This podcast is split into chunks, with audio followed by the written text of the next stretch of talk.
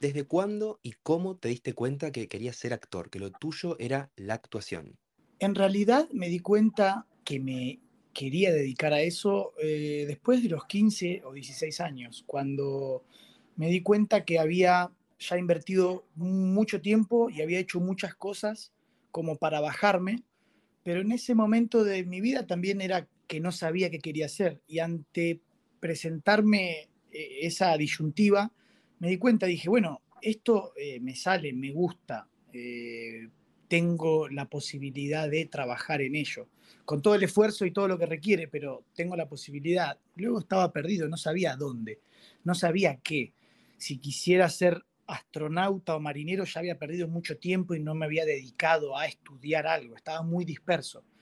Y me di cuenta que en realidad ahí podía encontrar todo eso, ser marinero, astronauta eh, o, ser un árbol. En definitiva, podía, eh, una frase medio hecha, habitar diferentes cuerpos, pero es real, vivir diferentes vidas sin tener que dedicarme a, ese, a, esa, a esa vida que requiere, ¿no? Valga la redundancia. Entonces ahí me di cuenta y dije, bueno, es esto en realidad, no, no, no sé hacer otra cosa y ¿por qué no voy a hacer esto que tiene todo lo que me gusta? Nazareno, me, sumo y pregunto, entonces, no es que la actuación te salvó la vida, sino que la actuación te dio una vida. No, podría ser que me la salvó porque no sé si va a tener una vida. Cuando estás, ¿eh? hablo todo desde, desde mi experiencia, creo que cuando estás haciendo el traspaso de ser un niño y que todo se te puede perdonar y que sos un niño, a cuando empezás a crecer y de golpe tenés que empezar vos a, a, enfocar en dónde querés laburar, en qué, cómo.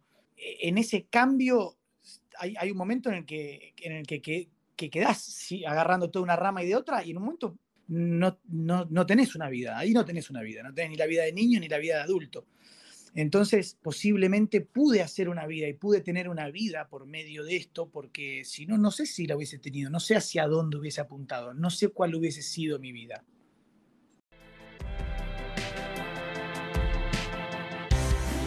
La psicología está en todos lados. Está presente en la vida de todos. Nos vamos a informar, aprender y entretener. Por eso acá estamos, intercambiando psicología.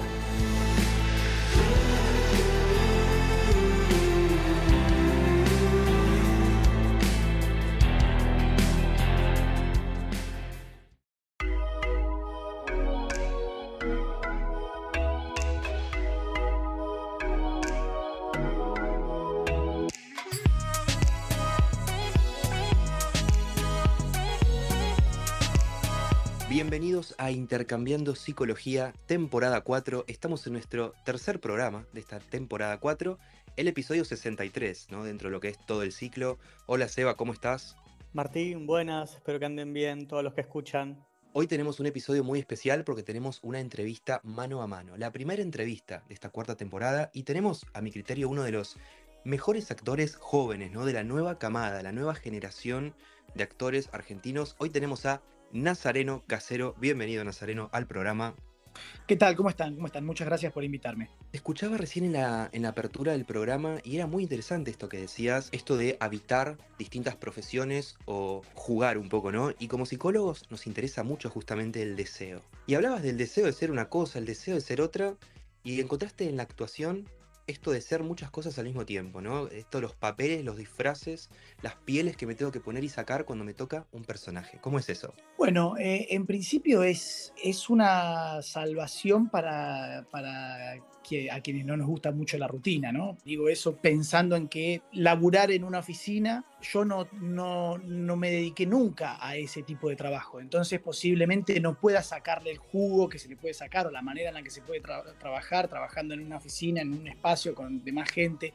Yo creo que ese tipo de trabajo en algún momento a mí me, me resultaría rutinario por el hecho de ir siempre a un mismo lugar, de hacer siempre lo mismo, un mismo horario, y no porque me crea especial, sino porque es tal vez como me, crié, tal vez como fui haciéndolo, pero el hecho de poder vivir X cantidad de tiempo siendo un personaje, actuando de una persona que vive en X línea de tiempo, en X momento, por tal situación.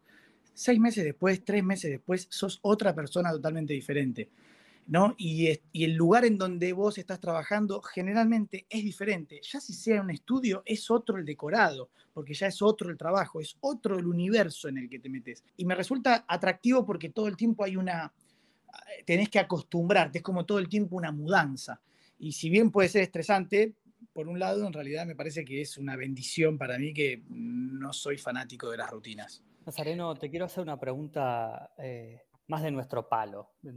Arranco directamente con, con, este palo, el nuestro, que es el del psicoanálisis. En un momento, Freud escribe un texto que se llama Personajes psicopáticos en el escenario. No, no importa, ¿no? Fue hace mucho tiempo, pero dice algo así como que los espectadores pueden eh, trascender su fantasía identificándose con el héroe, el villano o con quien sea que está ahí, en el escenario, ¿no? ¿Sentís que algo de eso puede pasar con ustedes cuando están actuando en, en, los distintos dispositivos que lo hagan, sea cine, teatro y demás? ¿Sentís que hay algo de la gente que se identifica con ustedes? Mira, a ver, lo voy a, lo voy a tratar de, de, escular por, por, mi lado. Cuando era chico, yo veía, no sé, Caballeros del Zodíaco o Dragon Ball o algo, y siempre había un personaje que me gustaba, que quería ser, ¿no? Y en principio uno lo elegía porque le gustaba el color que tenía, o le gustaba el poder que tenía, o alguna cosa, algún rasgo que dentro de lo vivido por uno tal vez tenga la profundidad acorde a eso. Me imagino que cuando, me imagino, ¿eh? que cuando uno ya empieza a, a, crecer, a desarrollarse y a tener ya pensamientos y tener sus pensamientos que dicen, no, este lo voy a guardar en este cajón, este no lo quiero sacar, este sí, este me gusta inconscientemente o conscientemente, no lo sé. Yo creo que hay algo de todo eso, en que te toca algo que te dijo. Yo, por ejemplo, cuando miro un guion, si no puedo imaginarme yo, Nazareno, leyéndose, pero viviéndolo como si fuese una situación que yo pueda sentir como que la vivo, no sé si entro, no sé si termino de entrar, tengo que sentir esa identificación, algo que me sienta yo que, que tengo o ese brío o esa eh, posibilidad o ese... Hay algo en lo que me tengo que sentir identificado. Esto pensándolo desde el lado intérprete creo que cuando yo veo algo eh, y hay un personaje en tele, cine o lo que fuere, teatro, básicamente pasa por si te cae bien o no, como si te gusta ese uy, sí, me divierte esto, y por ahí es el malo, y te podés llegar a dar ese espacio de imaginarte cómo sería si fueses malo, porque bueno, yo no sé, yo no me pongo a pensar y digo, uy, me imagino cómo sería si matara a todo un bosque. No, bueno, lo veo en la película del viaje de Chihiro, qué sé yo, no sé. Digo, ¿no? Como no tengo yo que crear la maldad esa. ¿Por qué habría de hacerlo? A mí por lo menos no me sale de crear eh, un ser.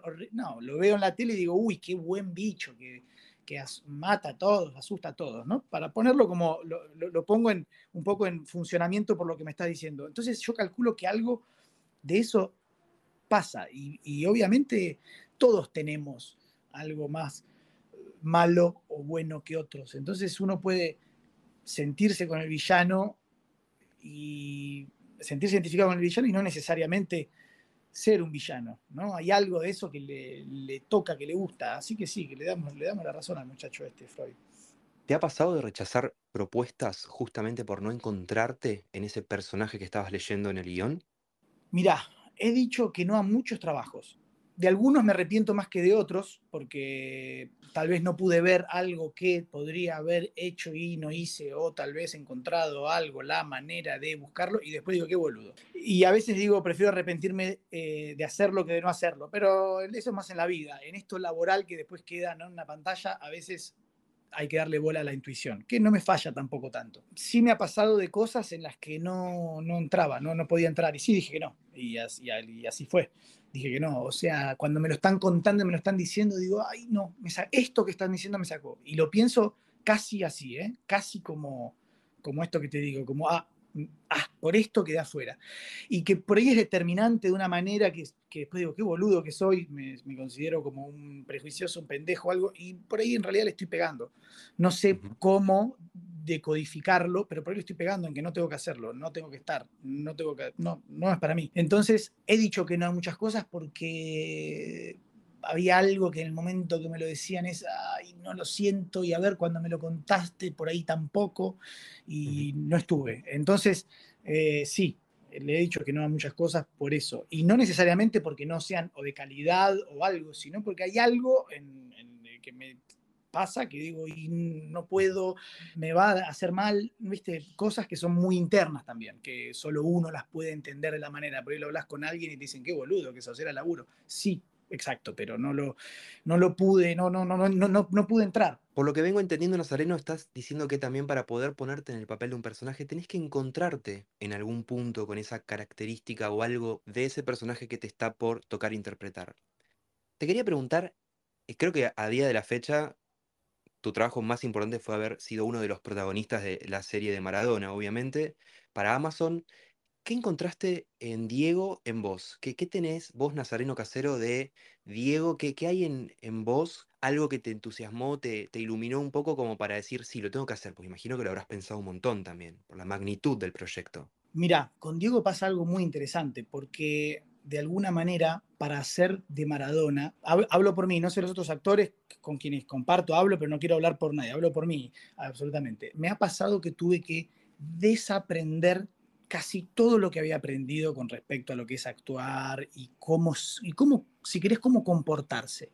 Es decir, yo soy una persona, metro 73, hijo desde chiquito, hijo de uno de la tele. Tendría todos los componentes casi justificados para ser un petizo que saca pecho y que va creyéndosela por todos lados. Y sabés que yo toda la vida en realidad, que a ver, eso lo puedes hacer si vos tenés con qué bancarlo después, ¿eh? Quiero que se entienda eso. Si vos sos eso porque podés serlo, podés ser cualquier cosa, pero vos podés ser el petizo pechudo creído porque sos el hijo de la tele. Eh, un bife o no sé, de, si no tenés después para bancarlo es una cosa.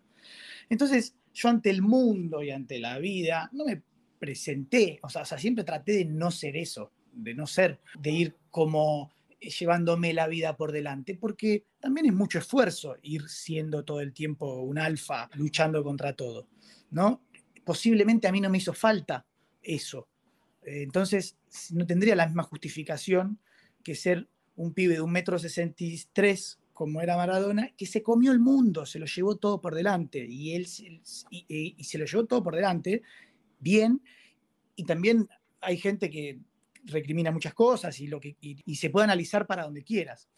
Entonces, de alguna manera, yo me encontraba que era una personalidad que tranquilamente podría haber tenido, contestador, eh, canchero, eh, que le gusta ser el centro de atención, que le sucede, que si querés que eh, le gusta o que puede ser líder, ¿no? cosas que tranquilamente podría haber hecho, porque eh, encuentro, de Maradona encuentro en mucha gente muchas cosas, porque también es parte de nuestro ADN o de nuestra personalidad. Y si vos no sos como Maradona, conoces a alguien que sí. Y cuando digo que es como Maradona es que tiene, es rápido para hacerte un chiste y una contestación, que tiene rasgos de genialidad, teniendo esos rasgos de genialidad muchas veces pasa por lo incorrecto. Es parte del, argentino, para decirlo de una manera, o del comportamiento que tenemos, o de lo que podemos tener, o de la información que tenemos en algún lado.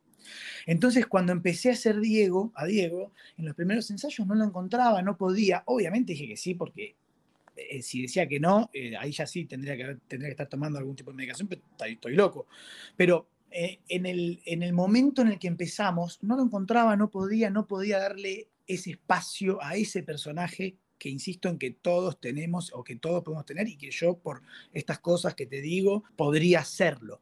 Entonces, eso por un lado, eso es la parte del comportamiento, si querés, y después la, la otra parte es en la parte actoral. La parte actoral tiene algo que es muy diferente a cómo sería hablar para el público o para una cámara, ¿no? Una persona que te esquiva la mirada, que cuando está hablando responde, mira para abajo, mira para los costados, no te responde y en un momento te dice, y así que ahora vamos a mirar para adelante. Y cuando te mira vos, te está eh, con una mirada inquisidora diciéndote, bueno, ¿y ahora qué me vas a preguntar, no? Entonces le pasaba que a todos los personajes que hablaba se quedaban ahí y, y repreguntaban. Y vuelta lo mismo, ¿no? Mirando para los costados, hablando, eh, repitiendo, eh, repitiendo, repitiendo desde donde quería, ¿no? Con una cadencia muy particular, que eso en el teatro viene un director de teatro y te dice, no, nene, habla de corrido.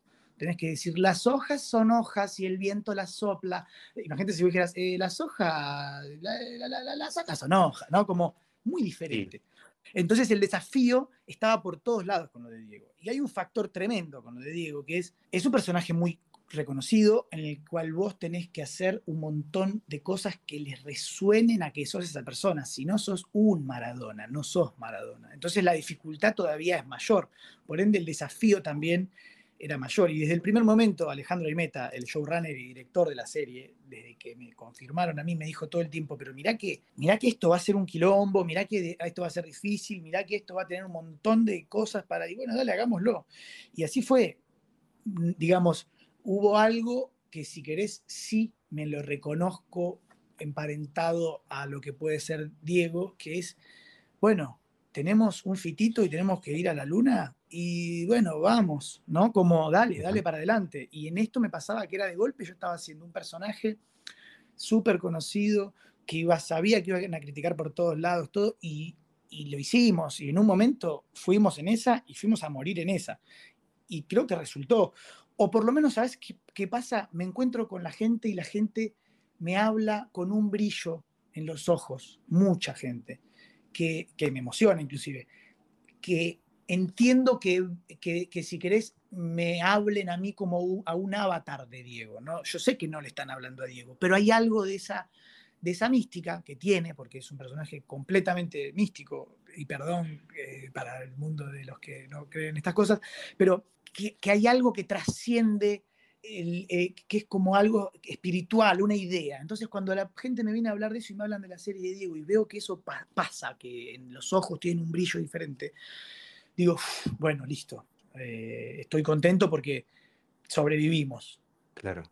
Pasa que, ¿qué etapa también te tocó, no? Yo creo que de los cuatro actores que tuvieron que interpretar a Diego, te tocó la etapa de la vida, me parece que el arco actoral era el más amplio, ¿no? Por todas las cosas que tenías que hacer y por todas las cosas que, que representabas en el momento de la vida de Diego, ¿no? Estamos hablando de la parte del ascenso, la parte de la gloria, la parte de los excesos. Sí, sí, eh, sí, digamos, la parte menos lineal de, su vida, sí, que es una bendición para, para mí como actor poder jugar a todo eso y que sean notas tan altas y tan bajas y poder pegarle y que, que encima estás amparado, porque es una historia tan increíble que si vos pusieras que es otro el protagonista, eh, alguien que inventaste, la historia te dice, no, pero es muy increíble, no le pasa, nadie vive esta vida, y en realidad Diego vivió esas vidas, ¿no? Eh, todo eso que vivió y, tanto que no se cuenta, que no se sabe y que quedará los secretos, no lo sé. Pero sí, fue muy amplio todo eso y fue como poder buscar y hurgar desde cierta inocencia que se va perdiendo o que se va tal vez quedando atrás y entrar en un, en un estadio en el cual requiere de un endurecimiento del carácter y de, y de, lo que le pasa y también una transición en la cual, bueno, también es víctima de sí mismo. Cuando ya en un momento, cuando ya no podés vos controlarte, cuando no podés, creo, ¿no? Cuando no podés, eh, empezás a perder lo que vos alguna vez creíste, creíste o por lo menos tenías planteado como camino y empezás a perderte, bueno, eso también en un momento uno empieza a ser víctima. Y victimario, pero víctima de, uno mismo. el, arco, digamos, que atravesé sí fue grande y bueno, es, insisto, es una bendición como, como actor y, y, que eso quede plasmado en una pantalla que al día de hoy la ven y que me sigue escribiendo gente desde Sri Lanka hasta de Francia o, viste, italianos, un montón, ¿no? Cosas que, que de golpe uno no esperaba. NASA, te hago una, una consulta, eh, la recordamos a la gente mientras que estamos en la cuarta temporada intercambiando psicología. Te saco de, Diego y, toda esa magnificencia que hay eh, eh, en él, que sigue estando, por supuesto, o por lo menos es mi lectura. Integraste también Historia de un clan, así como hablamos recién de Diego, ¿qué, sentiste, qué te pareció, cómo, cómo te metiste ahí, en, cómo te pudiste ambientar ahí en los 80 con, esas actividades de esa familia? ¿Cómo, ¿Cómo fue el personaje para poder laburarlo? Uy, hermoso. Maguila, Maguila fue, fue bárbaro hacer ese personaje porque vuelvo a lo mismo, es un personaje que está, viste, que son una familia de secuestradores, que, eh, secuestradores extorsivos que matan a los que secuestran, que generalmente son gente que conocen, o sea, como de una oscuridad eh, también muy, muy, muy perturbadora, y poder jugar en esos, en esos márgenes es bárbaro. Eh, lo que sucede en ese tipo de rodajes es que de golpe hay, a ver, muchos de los actores y sobre todo muchos de los que trabajaron en, Historia de un Clan, eh, se manejan con, con, un grado de humor negro, si querés, y de, cinismo con el cual se, puede jugar, que se, tolera, digamos, muy alto. Que se está perdiendo un poco eso. Ahora, ahora está como la costumbre de no poder tolerar, y eh, no poder tolerar la, la, viste, la, enfrentarte a cosas que, te, que no tolerás, ya ya no, se está perdiendo de alguna manera. Pero cuando vos te encontrás en un elenco como en Historia de un Clan, con estos personajes que juegan y que tienen una, una acidez tan grande, de golpe empieza, ¿no? Como empezás a jugar en un lugar donde es terrible, porque en realidad lo que estás hablando y lo que es el subtexto de todo eso es que en realidad eran todos unos hijos de puta, eran unos siniestros. Entonces, poder estar en ese lugar quitándole ese, mm, esa solemnidad que lo único que haría es que todo fuese para abajo. En cambio, esto es como si fuese, eh, viste, como está yendo hacia abajo, pero, pero a los gritos, como riéndote mientras te metes en el infierno. Creo que eso, eso exorciza un poco todo eso. Y lo que tiene de, bueno hacer un personaje como, como Maguila es que no es un personaje querido y es un personaje al cual vos tenés que respetar como personaje para no faltar a eh, lo que pueda tener su curva real. No, es un personaje que es desconocido, se lo conoce después, entonces vos podés crear otra cosa. En base a ese lienzo, si querés, y a esos colores, vos podés hacer tu propio cuadro. Obviamente el laburo que hizo Luis Ortega ahí fue absolutamente increíble porque el personaje fue cambiando muchísimo de lo que era al principio y a medida que iba avanzando la serie iba ganando en intensidad porque también la historia podía hacer que esto suceda. Entonces, de golpe era, yo tenía un texto que era corto y de golpe Luis me decía, no, ahora tenés que decir esto, grabamos en media hora.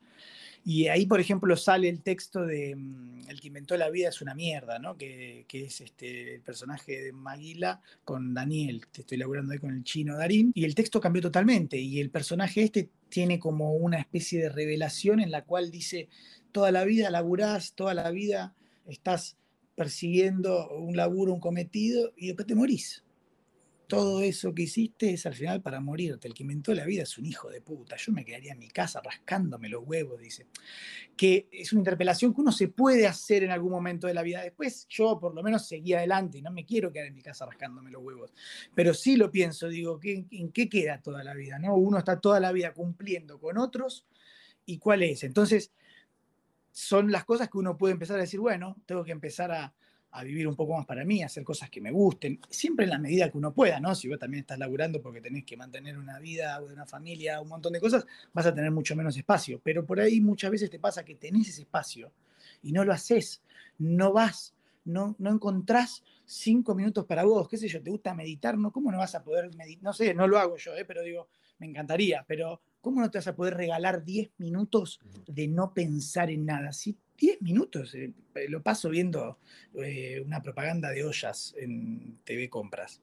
No digo, ¿cómo no vas a tener ese espacio? Entonces, el personaje de Maguila lo que tiene es como si fuese también como una, una llave para poder tocar un montón de, de cosas que al ser un psicópata tenés la posibilidad de que él se lo pregunte. Y no es que tenés que poner a una persona que no es una psicópata a preguntarse algo que podría preguntarse un psicópata. ¿Se entiende? Tenés una justificación, tenés algo más abierto a, eso.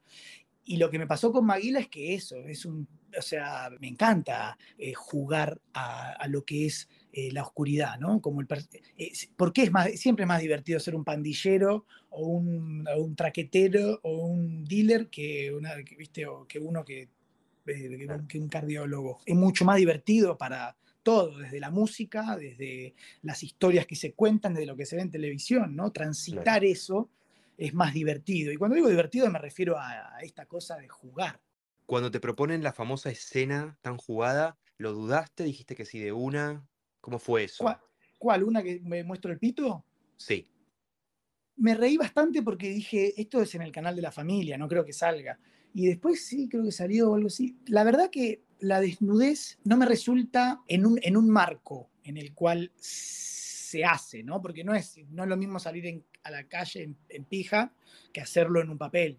¿se entiende? Entonces, en un ámbito en el cual está consensuado y es eso, me resulta hasta como divertida. Yo hice Crónica de una fuga, eh, cuando, no sé, no me acuerdo qué año, pero tendría 20 años. Y cuando hice esa película, en muchos momentos teníamos que estar desnudos, mucho, mucho, con Rodrigo de la Serna. Eh, eh, teníamos que estar en bolas. Entonces había algo como de taparse, algo y en un momento era bueno, dale, basta de taparse. Tipo, miren, chicos y chicas, estoy en pito, vean o no vean, pero que no sea más un tabú esto, porque si no es un plomo, ¿no? Entonces, obviamente, eh, te puede dar vergüenza, te puede dar un poco de pudor, es raro ir y hablarle algo a alguien, cruzado con los bracitos así, estar en pito, por ahí te pones vos una toalla, porque no, no, lo tenés que mostrar todo el tiempo. Ya el hecho que te estés tapando un poco el pito y se te vea todo el resto del cuerpo también es vergonzante. Y te das cuenta porque hay gente que, que está como que no sabe cómo reaccionar. Entonces, en definitiva, la desnudez es algo que me resulta hasta gracioso. No, no, no, no, no le veo un mayor problema,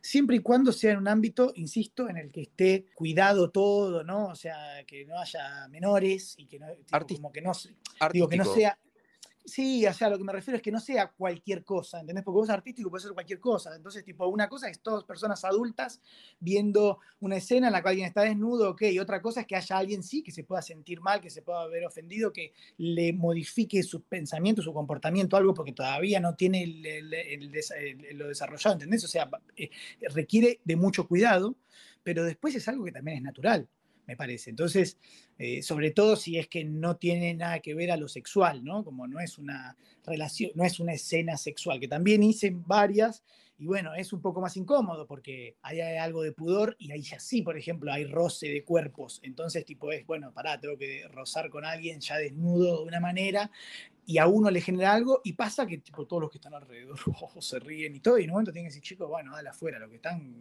los que se ríen como boludos, váyanse porque tipo, estamos laburando. Pero digamos que no me resulta como no lo hago, no lo hago si no lo quiero, si no lo siento y si no me siento bien en un lugar, pero después me resulta algo que es, es hasta casi coloquial, debería ser, no sé. Nazareno, justo que, te metes con la desnudez, y de hecho en realidad me metería más con el, con el pudor, ¿alguna situación, algún momento en el que el pudor haya haya tomado por sorpresa alguna instancia o algún momento, eh, actuando, digo, ¿no? En alguna escena o algo, donde el pudor te, haya sorprendido? Mira, hice una película eh, en Brasil que se llama Estamos Juntos, Estamos Juntos. Y en esa película trabaja eh, Raymond, que es como el super mega potro brasileño de la televisión mundial del Brasil, Leandra Leal, que es una actriz muy reconocida, y había otras dos actrices. Y en la escena lo que sucedía era como que el, personaje de Kawhi Raymond gustaba de mí, que yo era un violinista, qué sé yo, y,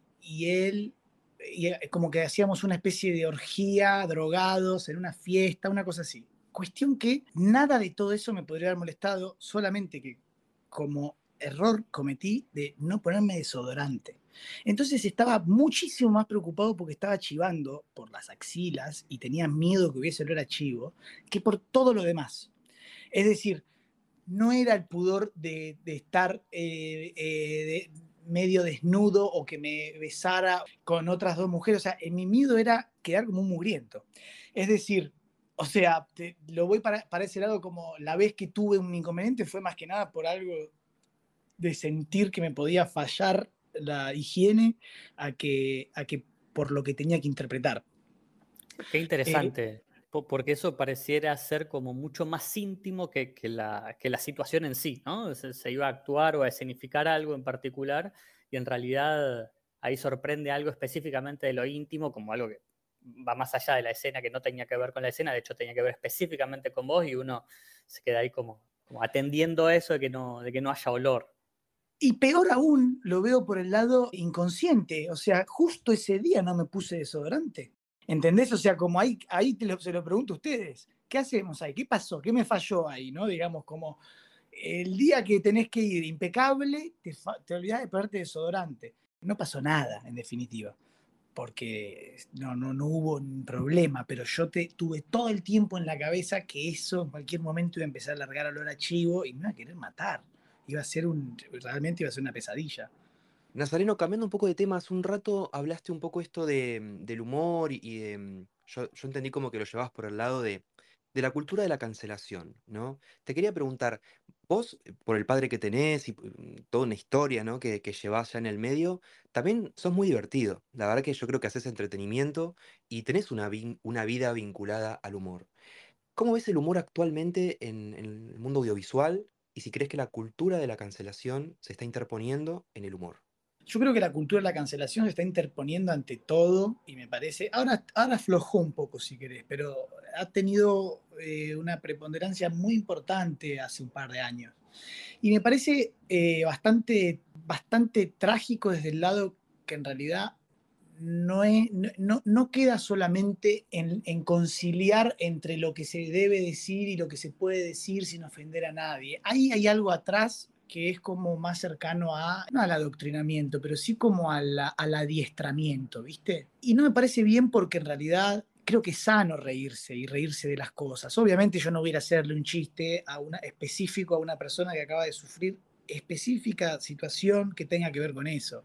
Yo no le voy a decir chistes de padres muertos a alguien que acaba de ver el velorio de su madre, porque eso está mal.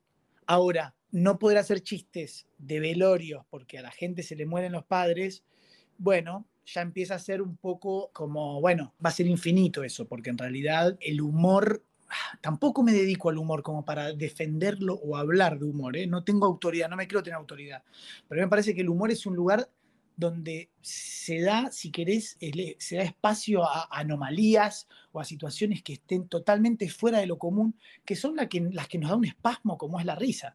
Porque si no empieza a suceder, como en, gran parte de lo que es el humor, me atrevo a decir actual y no tan actual, pero eh, donde, el, donde la gente sabe cuándo reírse porque hay un, o, repiten el mismo chiste constantemente, o hay reidores, o hay momentos que alguien te explica el chiste y creo que tiene que ver también con, con, que se está perdiendo de alguna manera la capacidad de abstracción. La gente ya necesita que le expliquen, ¿no? Ya cada vez uno comprende menos cuando lee, tiene menos cantidad de tiempo de atención que le puedes prestar a la televisión o un video. Entonces, el problema para mí es la colectivización, es como decir que todos pensemos lo mismo. Entonces, ¿cómo se hace? Y bueno, voy cortando, como voy haciendo un, ombu, un, un bonsai.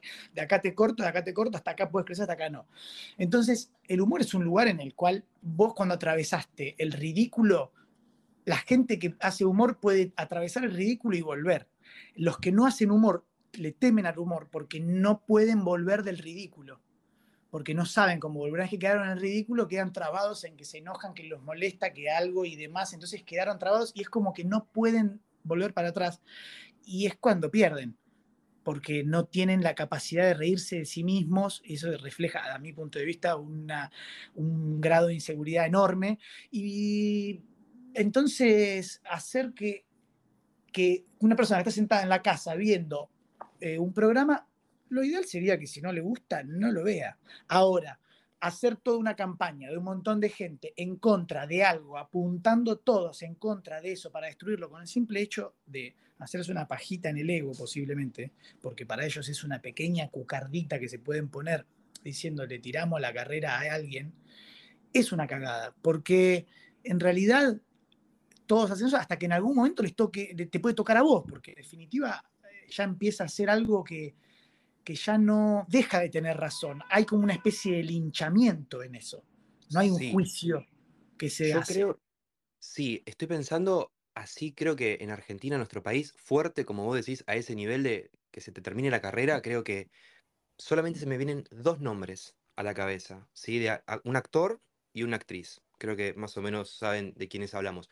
Después, yo creo que, no sé, ¿qué opinas, Nazareno, esto de, de que dicen que no existe la mala publicidad, sino que todo es publicidad. ¿Viste? Esto de no importa lo que se diga, sino que se hable. Esto de ser tendencia en Twitter.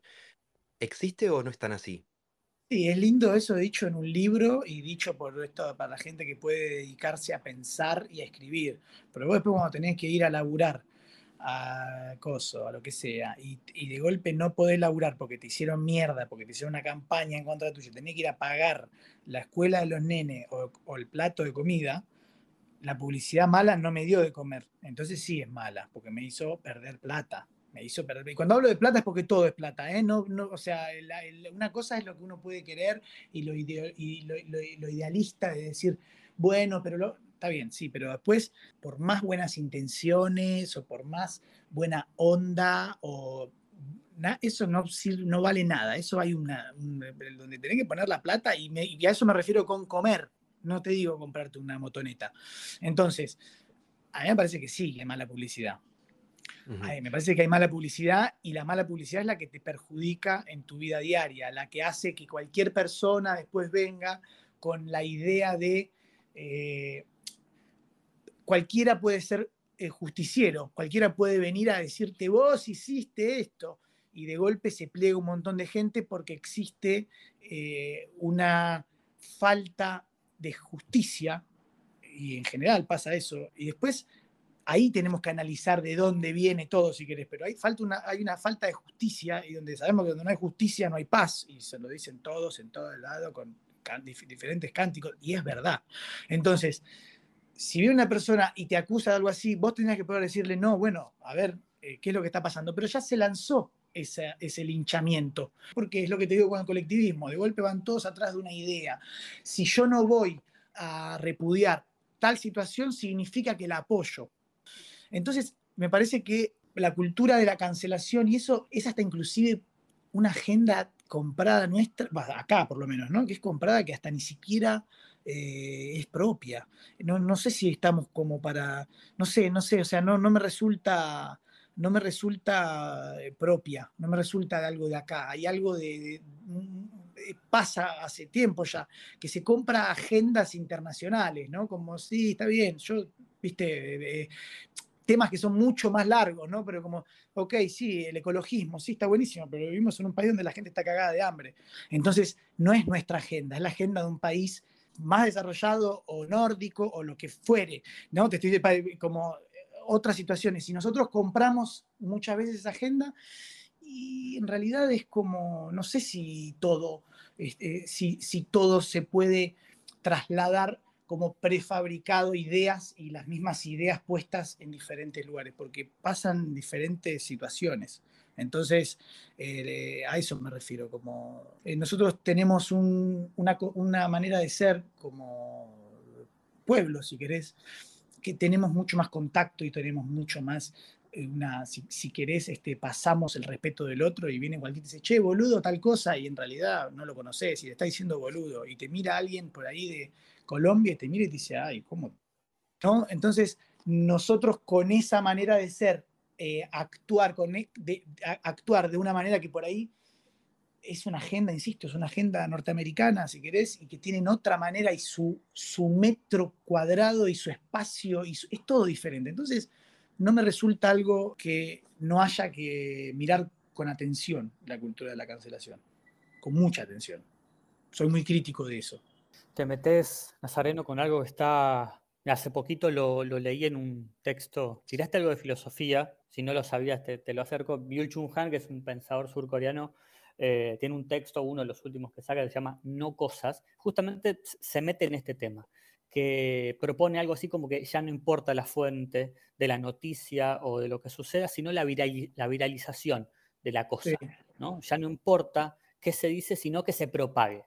Y después no, interesa mucho si alguien se desdice y demás. Me parece que un poco con la cultura de la cancelación mm. ocurre esto. Eh, hay que rápidamente salir a cancelar algo, como vos bien decís, o estás de un lado o estás del otro. Es súper interesante esa mirada.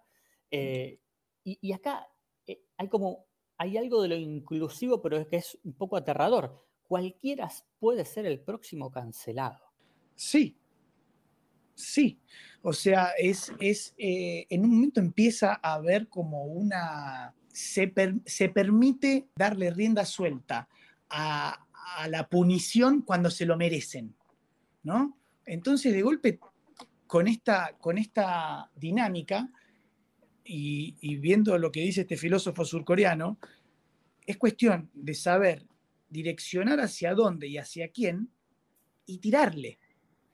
Entonces, eh, el, problema de eso es que en un momento, de, o sea, de buenas con buenas intenciones, dentro de las buenas intenciones y, en busca de buenas intenciones, puedes hacer mucho mal, porque vos eh, podés direccionar y elegir qué y cómo y a quién. Y vuelvo a lo mismo, hay cosas que pueden decir quienes estén de un lado de, de la grieta no me gusta, de la brecha. Quienes estén de un lado o del otro pueden decir o no, estos pueden decir y pueden hacer humor con esto porque son los buenos y ustedes no porque son los malos. Pero insisto, está, está aflojando un poco y creo que ha perdido bastante poder porque no se sostiene. Hay un punto en el que ya tenés que, hay un punto en el que vas a tener que mantenerlo con el cuerpo, con el pecho, porque no todo es internet y no todo es eso. Hay un punto en el que también vas a tener que empezar a ensuciarte las manos literalmente para defender eso que estás haciendo. Y mucha gente no, no cruza esa línea, porque esa es la línea que ya es incómodo. Nazareno, y yendo un poco también a, tu historia, a tu infancia, a tu adolescencia, incluso tu familia, tu padre, ¿cómo fue ser hijo, no? Y, sos hijo de, mm, de, Alfredo Casero, ¿no? Y al mismo tiempo, ¿cómo te llevaste con la fama? No te digo cómo te llevas con la fama actualmente, porque nos fuimos dando cuenta con Sebas y toda la gente que está escuchando el programa que evidentemente la sabes manejar. Cuando hablaste de los prejuicios, cuando hablaste de los tabúes, cuando hablaste del propio cuerpo, de los laburos que agarraste. ¿Cómo te llevaste con la fama? ¿Cómo fue ser hijo de Alfredo Casero de pibe, de adolescente? Y si renegabas o si te gustaba algo que me imagino que de chiquito frecuentabas los canales de televisión, ibas y venías. Contame un poco eso. Mira, en principio cuando mi padre empezó a ser conocido, no había teléfonos celulares, eh, no había cámaras de foto, no había, había cámaras de fotos portátiles, pero era algo que llevabas en el bolso por una situación, no que todo el mundo tenía una cámara de fotos.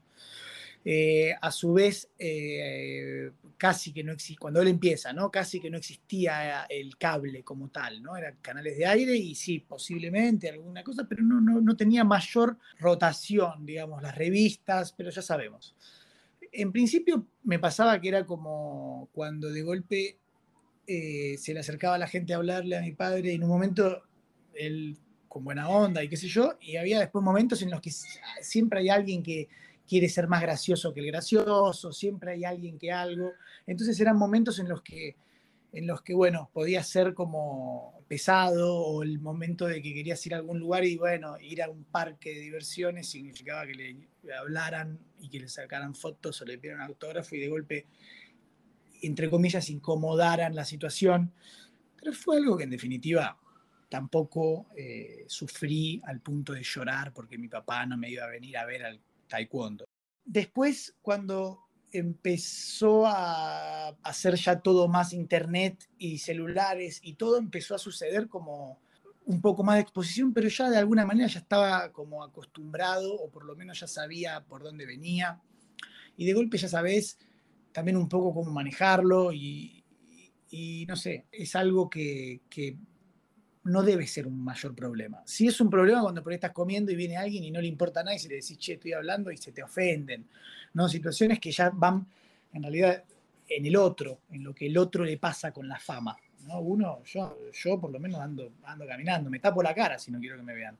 Así de simple, ando en bicicleta y me tapo la cara. Onda, que me puteen porque ando mal en bicicleta porque me subo una vereda, a que, que me puteen porque soy el de la tele.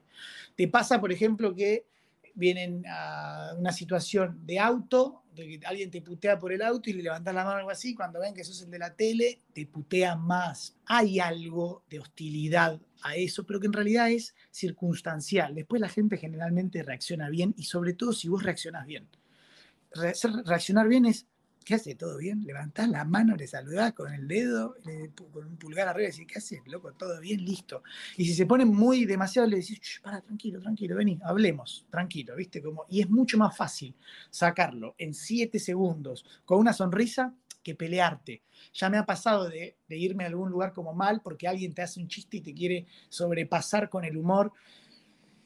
Y en realidad tenés que darte cuenta que para vos es una situación ordinaria y para el otro es extraordinaria. Entonces, viéndolo desde ese punto de vista, vos tenés que entender que hay algunos pijazos que te puedes comer, como que por ejemplo te barden y vos tengas que querer bardearlos, pero en realidad son cinco personas que van a querer tener conflictos con vos automáticamente, que por suerte no me pasan, pero existen, están y ves y te das cuenta que eso sucede y que la vez que me pueda haber llegado a pasar salimos indemnes y todo bien. Pero hay algo de que el que te viene a hablar, algo así, con una buena onda y que puedas como hacer que cada uno siga en la suya, pero con buena onda, también eso alcanza.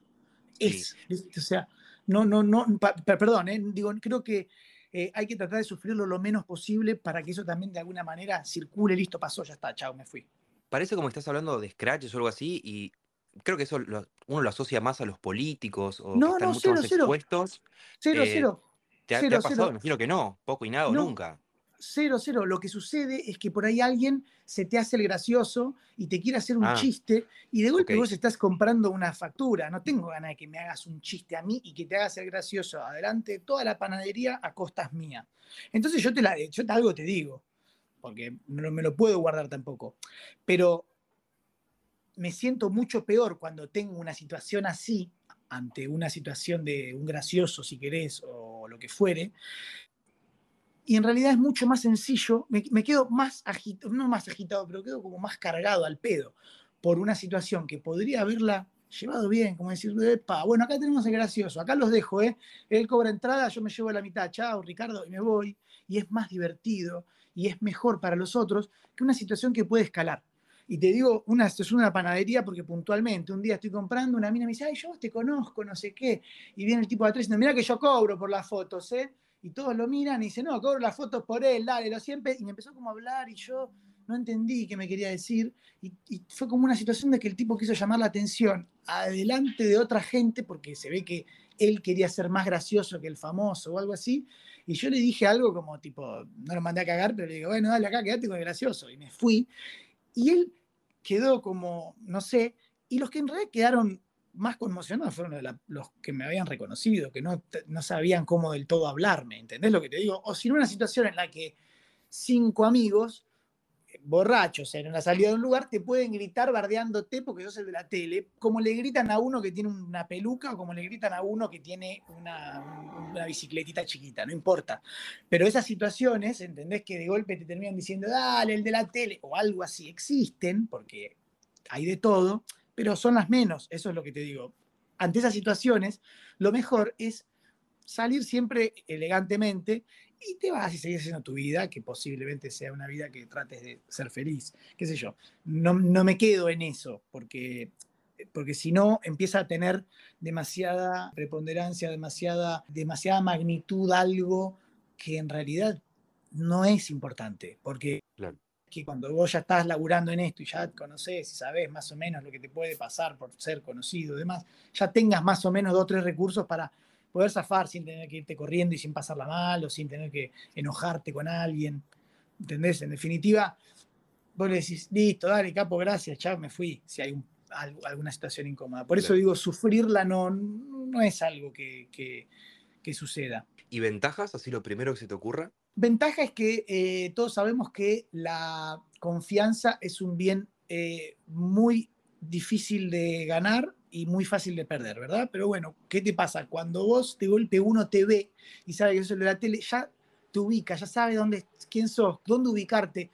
Hay algo de, bueno, te tengo confianza, te confían. Y a veces por ahí se equivocan, o se, o se equivocan, o te confían de más. El hecho de que, viste, es como decirte, bueno, pero podría eh, hacer algo malo igual, ¿eh? aunque sea el de la tele. Pero hay algo de esa confianza que ya está, entonces de golpe no tenés que romper ese hielo que muchas veces es imposible, porque hay gente que no le interesa nada, y por ahí golpe te acercás a uno que está, que un malo cuidando un lugar, qué sé yo, y te vas así con cara de orto, te guiña el ojo y te hace así con la cabeza, y de golpe pasaste, ibas a pasar de todos modos, pero al tipo le pasó algo y fue diferente. Una vez en un partido de fútbol, que ya estaban con, los visitantes que no se podía entrar y demás, eh, y estaban todos, la, policía, todos con cámaras, todos grabando a ver qué pasa. Yo quería entrar, era la entrada de visitantes, estaba en una situación que era muy incómoda, y de golpe me quedo y abre la puerta y abre la puerta del policía, me hace pasar que ya me conocía porque ya una vez me había hecho pasar en no sé dónde y de golpe fue una situación que no pensaba que iba a zafar y zafé porque el tipo tenía esta confianza de la que yo te hablo. ¿Entendés? El tipo vino, me agarró, me, eso. Y era un partido de fútbol que era un quilombo para entrar, que yo tenía entrada. Nada, lo único que hizo fue sacarme del quilombo, pero porque me conoció. Y es una situación que, tipo, Nazareno es amigo de la policía, vas a poner ahora en, los, en, el, en el zócalo. No, no, pero lo que digo es situaciones que posiblemente no se darían con la misma fluidez, muchas veces se dan. Y eso también es lo que pasa también en muchos casos, que me parece a mí, y hablo yo por, por, soy curioso, muchos casos de mucha gente que se le caga la cabeza cuando es famosa, que después se piensan que todo el mundo y todo es así. Entonces, cuando de golpe eh, vos sos una persona que vas a un lugar y tenés absoluta y total atención de todos y podés elegir con quién irte del lugar cuando quieras o conseguir que te regalen algo o lo que fuere, en un momento empezás a creer, empiezan a creer, y hablo así porque no me ha pasado, que todo es así. Entonces hay un punto en el que después empieza a pasar que dicen fulanito, menganita maltrata a la gente, eh, viste, se creen mil, y, eso te pasa cuando no te, o sea, cuando te das cuenta, cuando no te das cuenta que en realidad eso que estás viviendo es una, es una situación, no es eh, siempre, no es que todo tiene que ser así, no es que no, o sea, eh, solamente eso funciona con las personas que te conocen o con los que les interesa conocer al famoso. Después hay otra gente a la que no le interesa. Y entre esa gente tenés el mismo poder o menos, porque te lo hacen saber, que si no fuese famoso. Entonces ahí puede haber una confusión y ahí puede haber sufrimiento y ahí puede haber cosas que, bueno, yo trato de que eso no me, no me afecte porque es un plomo. Y ser hijo de Alfredo Casero tiene muchísimas ventajas y muchísimas situaciones que son muy extrañas. Y perdónenme que retomo. Muchísimas ventajas son que es una persona que no vive de una manera lineal todos los días. Y después es una persona que siempre está creando, inventando, imaginando y que siempre está oscilando entre un mundo onírico y un mundo pragmático. Por un lado, tiene la locura de un artista eh, que puede cantar música barroca y la sabe de memoria y, no solo por fonética, que no sé de dónde la saca, y por otro lado te puedo hablar de aeronáutica y por qué eh, la, la eh, ciclística de una moto del 1970. Entonces hay algo de todo eso que lo hace muy rico. Y, de ahí puedes aprender tantas cosas buenas y tantas cosas malas, como yo siempre digo, mis padres me han enseñado todo lo mejor y todo lo peor también, porque he aprendido cosas que es tipo, no, bueno, de todos, ¿no? Pero digo, he podido, todos los padres, digo en general, pero he podido yo decir, che, esto no me gusta no me gusta de mis padres esto y no lo hago, no, no repetirlo. Y yo sé que cuando tenga un hijo no, hay cosas que no voy a querer repetir y, cosas, y muchas otras que sí. Entonces, una persona tan eh, fuera de lo común, que nunca nos ha fajado, nunca nos ha pegado, ¿viste? Nunca nos ha...